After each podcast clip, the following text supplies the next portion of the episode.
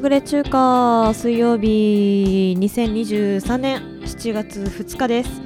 こんばんはダウです。いやー結構時間が経ってしまいましたね。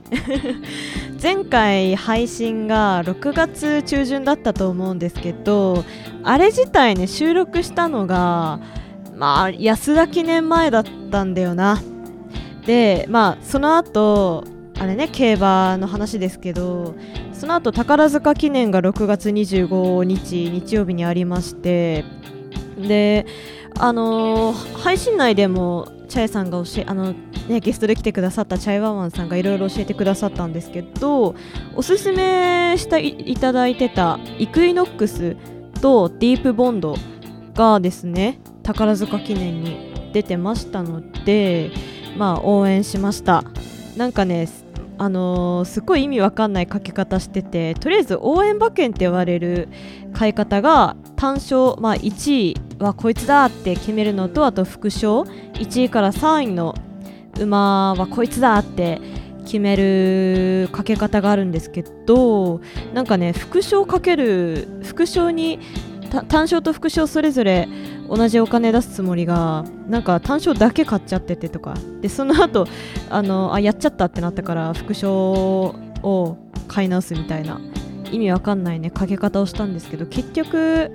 結局当たったのはイクイノックスだけだったっていうね。いやイクイノックスマジですごいよ。あの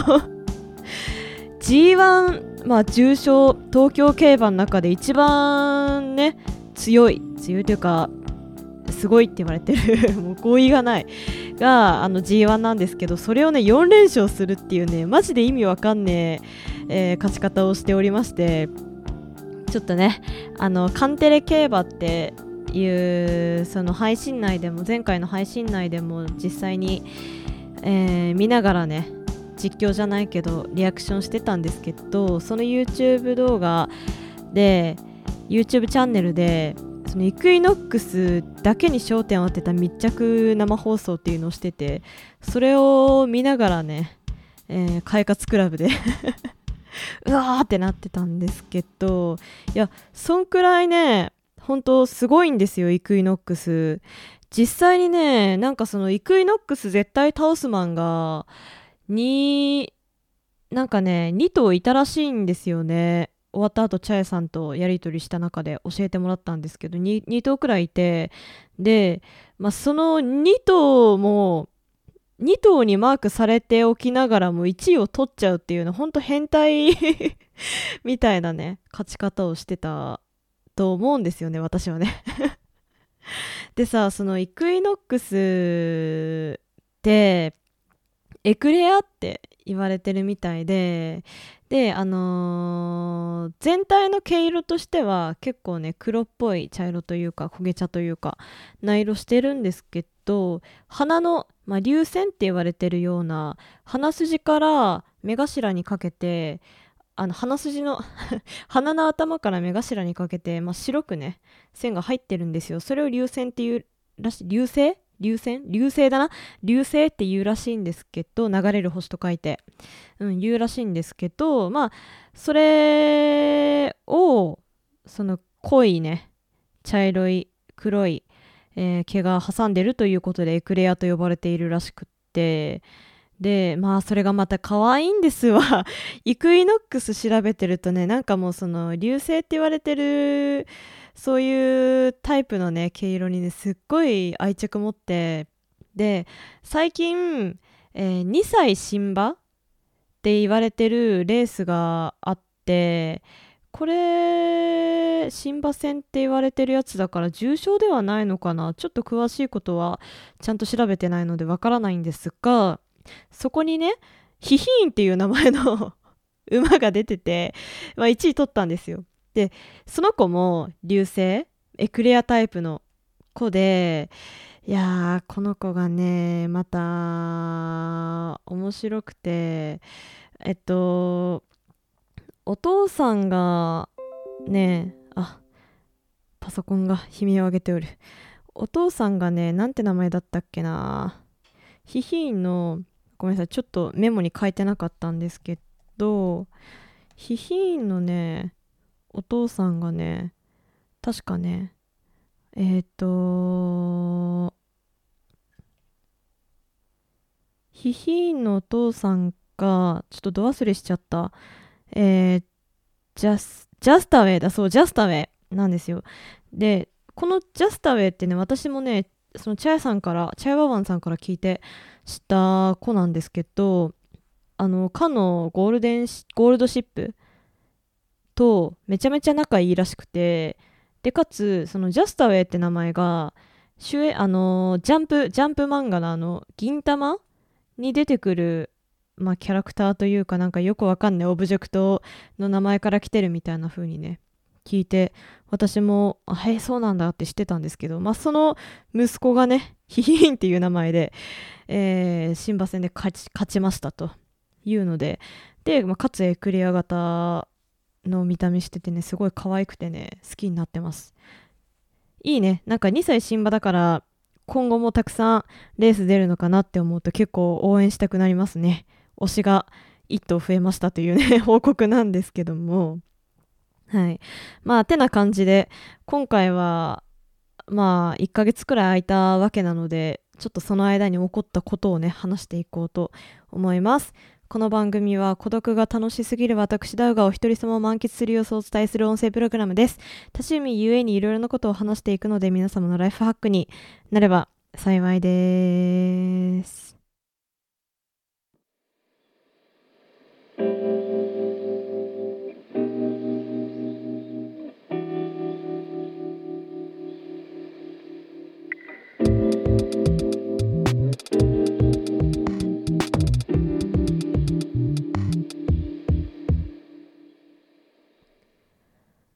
ちょっとねもうねばっか忙しくて。ばっか仕事が忙しくて本当に連休がほとんどないみたいな状態なのでもうほとんどねなんか仕事の記憶がないというかもうなんか流れるように仕事をこなしていたわけなんですけども、えー、先月ですね 島流しで会いまして。あの仕事で島に行ってきたんですよね。ちょっとどこ島とはね言わないでおくんですけど。であのー、まあその仕事の話はどうでもよくって滞りなく仕事が終わりまして。で船が出るまでね2時間くらいあるっていう状態ですっごい暇持て余したんですよね。でその島がねだいたい1時間くらいあったらまあ十分に島一周できて楽しめますよみたいな小ささで。であのー、まあ別に職場の、まあ、仕事仲間と一緒にねお話ししてワイワイするのもちょっとなんか嫌になってきてたのでレンタサイクル屋さんで電動チャリをね借りて一周してきました。でいやまあそれがね結構辛かったんですよね。あのー、言うて島よって。まあそのちっちゃい面積の中に山も川も集約されてる川はなかった気がするけどなんかね山がとにかくねまあ多いというか、まあ、一つの峠がもうできてるみたいな状態。で海に面した峠がねはい。状態でそれそこをねすごいね頑張って漕いできたんですけどなんか途中でカモメがあのお酒屋さんに入ろうとしてたりとか。でなんか それをすごいね一緒に仕事してた人がねやべえカモメが店に入ろうとしてるみたいな。なんなら入ってるみたいなことすごい言っててね感動したみたいなこと言ってて。ああそうなんだなんて思ってたんですけどまあチャリで行くとねそういうカモメがめちゃめちゃいてですね。でなんかもうね道路を塞いでんのカモメが。とにかく。で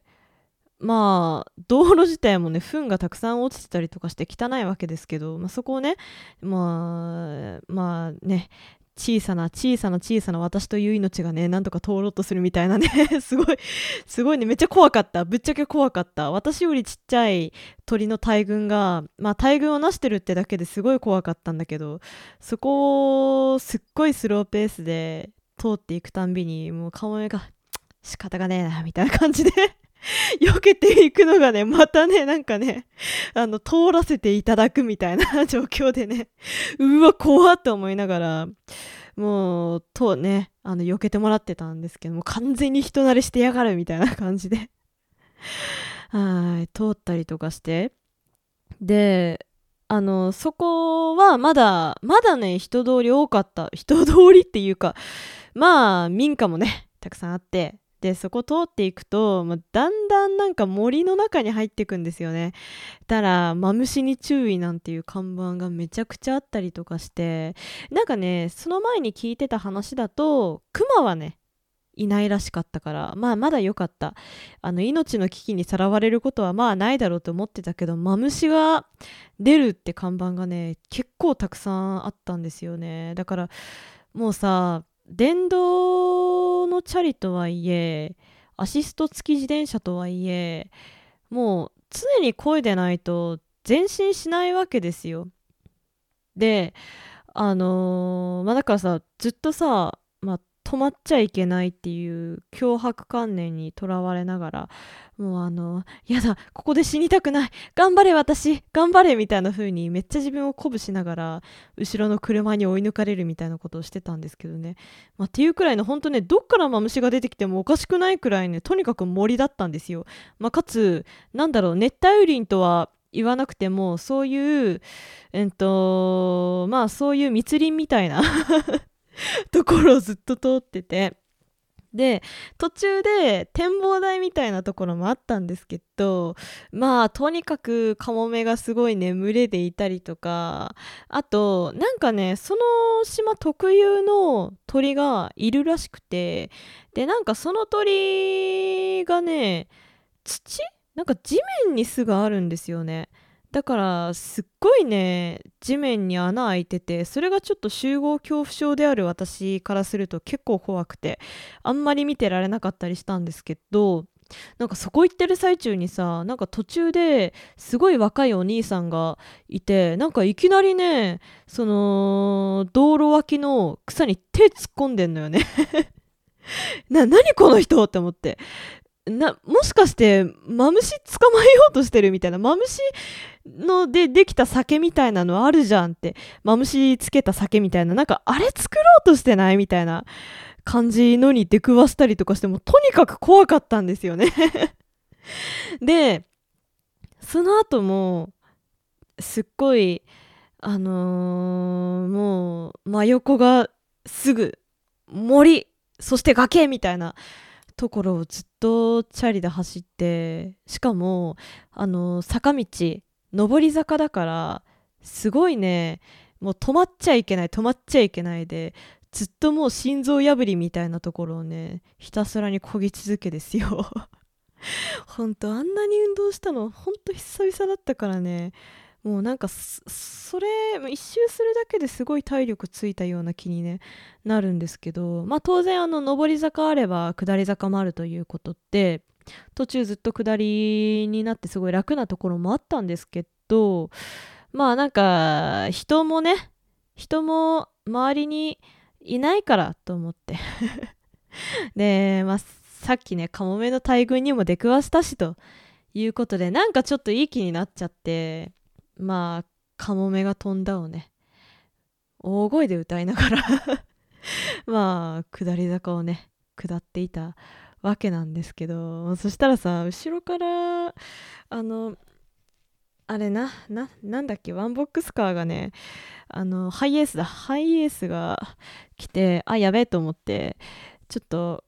口をねあの塞いでたんですけど口を閉じていたんですけどたらまあ案の定その仕事仲間の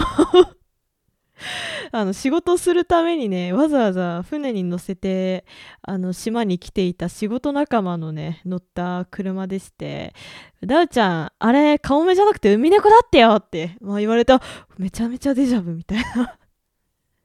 やっぱね北海道にカモメはいないと思う。なんかさその私もカモメじゃない。これこいつらはニャンニャン泣いてた気がするからウミネコだなんて思ってたけどそのね店に入ってくカモメがいたなんていう話をその職場の人たちにその一緒に島に来てたまあ仕事仲間の一人にすごい感動したって言われてたからああいつらカモメなんだって思ってたけどやっぱりウミネコだったらしくてまあ突っ込まれたよね。あとすごい熱唱してたことに関してはねちょっとねまあそうなるよねみたいな感じでなんか慰められたけど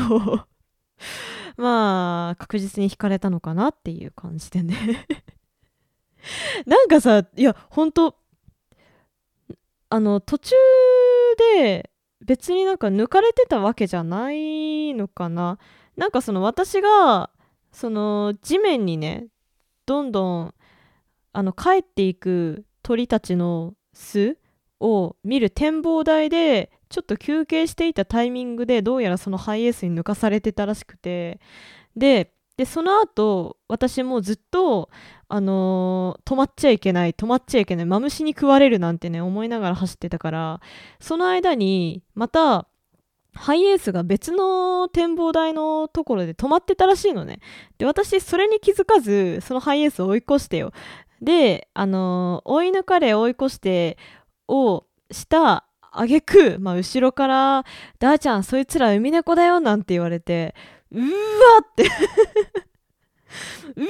ってすごいなってさ。もうマジで途中やっぱ展望台寄るべきだったんだなって。しかも後から写真見せてくれたけどめっちゃ綺麗な花咲いててすごいいい眺めだったらしいからすっごい後悔してて。もう何なのかな。すごいね。まあいい旅でしたよ。いい旅ではあったけどまあまたやっちまったのかなって思うとすごいちょっと悔いの残る 悔いの残る一人旅でした。トラブル中華孤独が楽しすぎる私だがお一人様を満喫する、えー、今週のイヤーワークです私もゆえにいろいろな違っていくのでみんなその大体的になるの再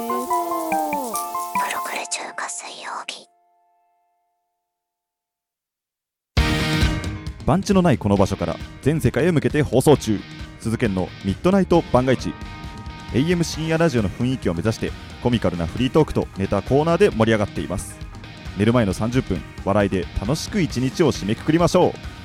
鈴研のミッドナイト番外地毎週何曜日の夜7時から放送中。聞いてくれよな。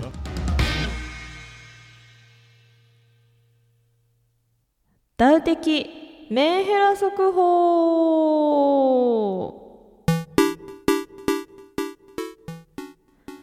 いやーお久しぶりでございますね。ダウ的メンヘラ速報じゃないサイケ速報だよ。久しぶりすぎて名前変えたのも忘れてたよ。まあもうメンヘラじゃなくなったはずなんでねっていうことで。はい。いやめっちゃ久しぶりですね。ちょっとねこれもねすっごい前に見たあ面白いって思ったことだったからちょっと記憶がね 定かではない話なんですけど、まあ、ちゃんと資料用意してきましたよ、えー、今回のダウ的採血速報はですねハードオフ実はめちゃめちゃ卑猥な言葉だった。です。これあのー、私ねその前からお話ししてたその英語の勉強してる時に知ったんですけどあのツイッターで有名なコアタンっていう方がいましてえっとねまあコアタンってコアラのコアタンですよ。であのオーストラリアでまあ培った英語をいろいろ教えてくれてる、えー、アカウントなんですけども私この方の本も実際に買って読んだりしてるんですけどすごいね分かりやすくて面白くて。でその人のツイートがねえっとねいつだったこれ？ジャジャヌアリー3って書いてあるから1月3日かめちゃめちゃ前じゃん。あ？じゃジャジャヌアリじゃない。ジューンかこれ。だから6月3日だな。6月3日にツイッターで見た、えー、情報なんですけども、えー、海外で言ってはいけない日本語っていう、まあ、ツイートがありましてでなんかその内容がねちょっと卑猥寄りでして、えー、例えばポカリスエット。これはあのポカリスエットってスウェットって汗って意味らしくてだからポカリの汗みたいな感じの意味になっちゃうらしい。であとえっ、と近畿えー、近畿キッズじゃないけど近畿大学の近畿ね。が、えー近畿これはの性的に異常な、まあ、要するに変態なって意味になっちゃうよとかいうあの一つの画像にまとめられてるものがあってでその中でハードオフっていうのがね、えーまあ、ハードがオフする、まあ、要するにあの男性のあれがちょっと泣いてしまうみたいなね意味らしいと いうことを知りですよ。で、まあ、ここでここであのニュースなんですけど。私がね前々からすっごい好きで紹介たまにしていたマクデ・マルコという、えーアーティストがございましてこの方ねすごいドリームポップで有名だと思うんですけどその人すっごいね親日家でハードオフってブックオフの派生じゃないけどあるじゃないですか。あの中古品売ってる。そのまあギターストラップを使ってるわけですよね。まあ要するに私たちが私たちだと思いたいけど私が今まであこの人まあ日本が好きでハードオフに売られていたまあギターストラップを日本が好きだからつけてるんだななんて思ってたんですよね。結構ねそのベーパーウェーブとかそういうのがドリームポップとか好きな人たちって勝手にそのハードオフとかジャンク品が好きってイメージ勝手に私持ってるんですけどまあそのよしみでマック・デマルコもそのハードオフのストラップつけてんのかなって思ってたけど実際まあそのハードオフって英語だからちゃんと意味があるわけでで、まあ 勝手に関西弁みたいになっちゃった。まああるわけですよ。まあだからその マクデマルカは要するに、まあ性的な意味で、えーハードオフっていうたすきをまあ自ら肩にかけて使っていたというね。いやこれマジでなんかね当時ちょっと当時の記憶当時の感情を思い出したんですけどすっごいねうわマジかみたいな。ちょっとこのこのね私がこのすごいテンション高くなってるのはね実際にそのマクデマルコを好きじゃないとねなかなか理解してもらえないような気がするんですけどまあマクデマルコって要するにそういう男なんですよねっていう話をねしたかった。あのーすごいね面白い。ふわふわふわふわしてるというかちょっとね日本人でどういう人って言われてもなんかあんまり思いつかないようなユーモアを持ってる人ででその人がハードオフでまたボケてるっていうね 面白さがあってすっごい感動しましたっていう話。あとえっ、とそのねコアタンって人のが作った画像にあった、えー海外で言ってはいけない日本語なんですけどもえっとね貧乏とかかな。貧乏って尻軽女って意味らしい。あとポケットモンスターもあの男性のポケットにいるモンスターって意味で捉えられちゃうらしいですね。めちゃめちゃ面白いよね。だよく思えばさよくよく思えばさそういえば私もその女の子スペイン人の女の子ちょ最近はあのちょっと忙しすぎて連絡取れてないんですけどその子とポケモンの話した時もちゃんとポケモンって言ったもんね。わざわざさ K, K だっけ O だっけ忘れたけどそのあたりのさローマ字の上にちょんってつけてわざわざポケモンって言ってたもんね。ポケットモンスターじゃなくて。そう考えたらポケモンのアニメって相当やばいんだなって思わせてくれるよね。なかなかやべえタイトルなんですね。実はっていう。はい以上ダウ的再起速報でした。くったらね。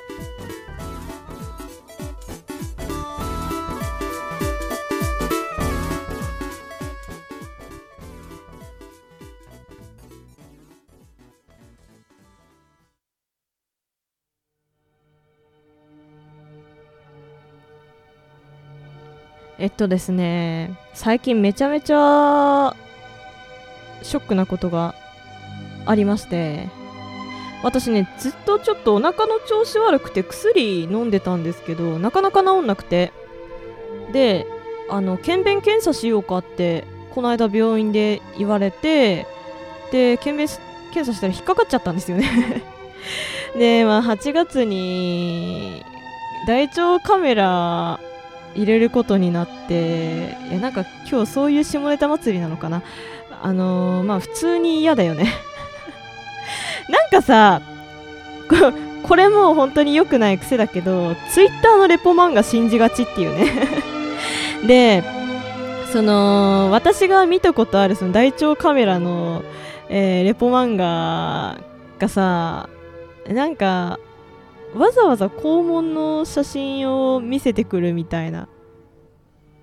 いうのとかですごいなんかあんまり自分のそのアスホールは見たくないわけじゃないですか。いや嫌だなーなんて思ってます。まあ上司にねそういう話した時にまあないないとは言われたんだけどね。逆になんかその字とかだったらあの写真撮られるのかななんて。えでもなんかあの聞いた話によると実況中継してくれるらしいじゃないですか。実況中継ってあの言い方もちょっとあれかもしれないけどまああのー、実際にね自分でもそのカメラ見てカメラの映像を見てここに何々があるねなんて言われるんだけどさいやどうだろうね。ぶっちゃけ自分の胃カメラ胃カメラも受けたことあるけど自分の胃の壁見てる時もなんか無だったんだよね。大腸の場合どうなんだろうな。無になれるのがちょっと心配ではある。なんか大腸ってさとにかく重毛がめちゃめちゃあってだってさそれがすっごい敷き詰められてるんでしょ。って考えるとすごい気持ち悪いんじゃないかなって今思ってます。先に大腸大腸カメラの画像とか映像とかめちゃめちゃ調べて見とこうかな。体勢つけとこうかな。まあでも食道にポリープがあるってその胃カメラ受けた時に言われたからまあ大腸のその検便で引っかかったのもそれなんじゃないかなって思ってます。なんかポリープが大きかったらそれがねピッて破れて血がつくこともねあるらしいからもうそれだったらいいななんて思ってるけど。まあちょっとねどうなるか分かりませんがまあポッドキャストは普通に続けられると思う。まあ今んとこ全くその病名とかが確定してない状態で全然こうやって具合悪くまあお腹の調子は悪いけど普通に話せてるんでまあいけんじゃないかな、まあ、強いて言えば強いて言えばあのー、これ以上今の仕事を続けてはいけないなんてドクターストップかかってくれるといいけどな。まあそういう仕事内容ではないから何とも言えませんがまあそういうことがあったという報告です。まあ次回の収録の時また1ヶ月後になるかもしれないけどまあいい報告になればいいななんては思っておりますよ。まあ血出た時点でいい報告ではないけど。っていうことでね今週は終わっていこうと思います。最近なんか本当に忙しすぎて字を読めてないんですよね。で今日ちょっと理由があってあこれマジで良くないと思ってねいきなりシェイクスピアの えー、カエサル・シーザーのねあのがモデルになった本をね買って読んだんですけどまあ難しいよね。昔のそういう古典的な本って。それではさよならよろしくね